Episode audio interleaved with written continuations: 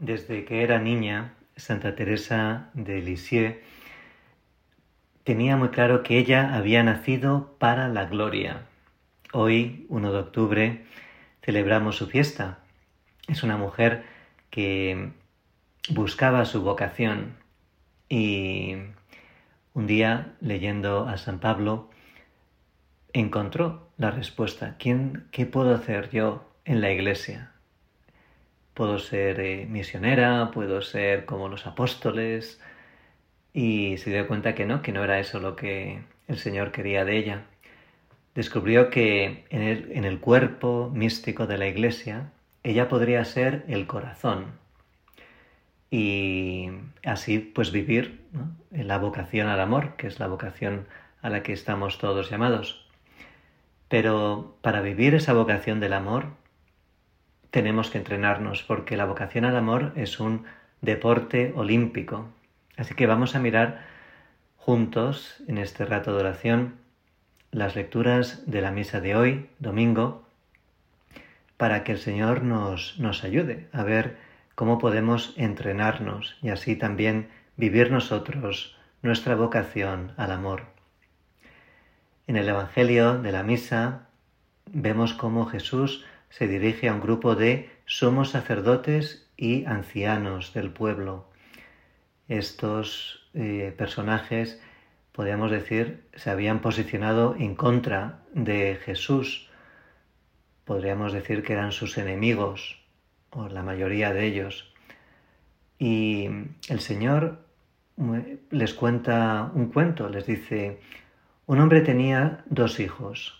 Se acercó al primero y le dijo, Hijo, ve hoy a trabajar en la viña. Él le contestó, No quiero.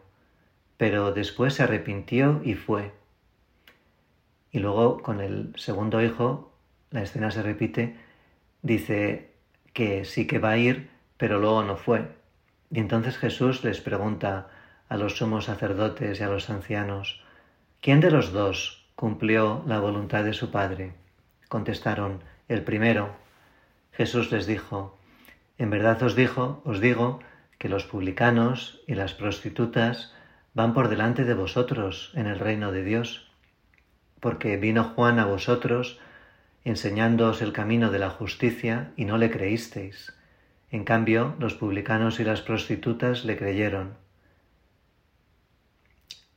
Y aun Después de ver esto, vosotros no os arrepentisteis ni le creísteis. Señor, es súper interesante ver cómo delante de estas personas que en este momento pues no congenian contigo, te están tratando de, de hacer la vida difícil, pues tú dialogas, ¿no? Les llamas a la conversión dialogando, eh, les haces pensar, les pones una situación que seguramente les es familiar, ellos mismos responden em, y, y eso nos ayuda mucho, ver cómo el Señor siempre apela a nuestra racionalidad para hacernos cambiar la conversión que espera el Señor de nosotros eh, sale de nosotros mismos, por así decirlo. Él, él, él, nos hace pensar, pero somos nosotros los que decidimos cambiar. Y, y Señor, te lo agradecemos porque mm, eso, al hacerlo así, valorizas nuestra libertad, todos los dones naturales que nos has dado. Sabemos al mismo tiempo que la conversión empieza por uno mismo. Nosotros obviamente queremos imitarte, Jesús, ayudando a los demás, haciéndoles pensar, acompañándoles, pero, pero tenemos que empezar por nosotros mismos, cambiando nosotros mismos. San José María en el libro Camino escribe, Luces nuevas, qué alegría tienes porque el Señor te hizo descubrir otro Mediterráneo. Aprovecha esos instantes. Es la hora de romper a cantar un himno de acción de gracias y es también la hora de desempolvar rincones de tu alma, de dejar alguna rutina, de obrar más sobrenaturalmente, de evitar un posible escándalo en el prójimo. En una palabra, que tu agradecimiento se manifieste en un propósito concreto.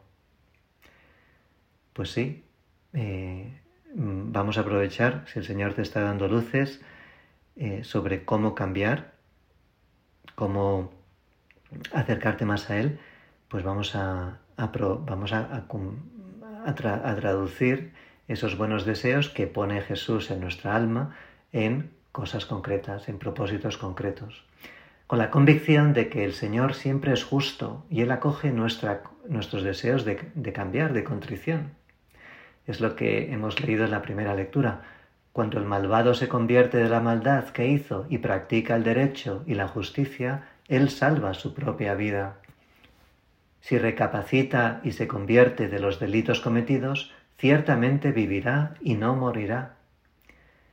Señor, qué bueno mm, ver que eres justo, que acoges nuestros deseos de, cambio. Y finalmente la segunda lectura nos habla San Pablo, porque podemos decir, yo, en qué tengo que cambiar. Y San Pablo nos da una pista buenísima en la segunda lectura. Nos dice, eh, en el servicio, conviértete al servicio, ponte al servicio de los demás, de los hermanos, y así imitarás a Jesucristo. Dice, no obréis por rivalidad ni por ostentación, considerando por la humildad a los demás superiores a vosotros. No os encerréis en vuestros intereses, sino buscad todos el interés de los demás. Tened entre vosotros los sentimientos propios de Cristo Jesús. Pues vamos a pensar, tú y yo podemos hoy pedirle al Espíritu Santo que yo cómo puedo imitar más a Jesús, eh, considerando a los demás superiores a mí, no encerrándome en mis cosas, en mis propios intereses, buscar las cosas que ayudan a los demás. Seguro que un propósito concreto eh, de esas luces que nos dará el Espíritu Santo saldrá. Vamos a pedirle a la Virgen María que, eh, que nos ayude a poner ese propósito en, en práctica. Ella hará que crezcamos hasta la gloria para la que hemos nacido.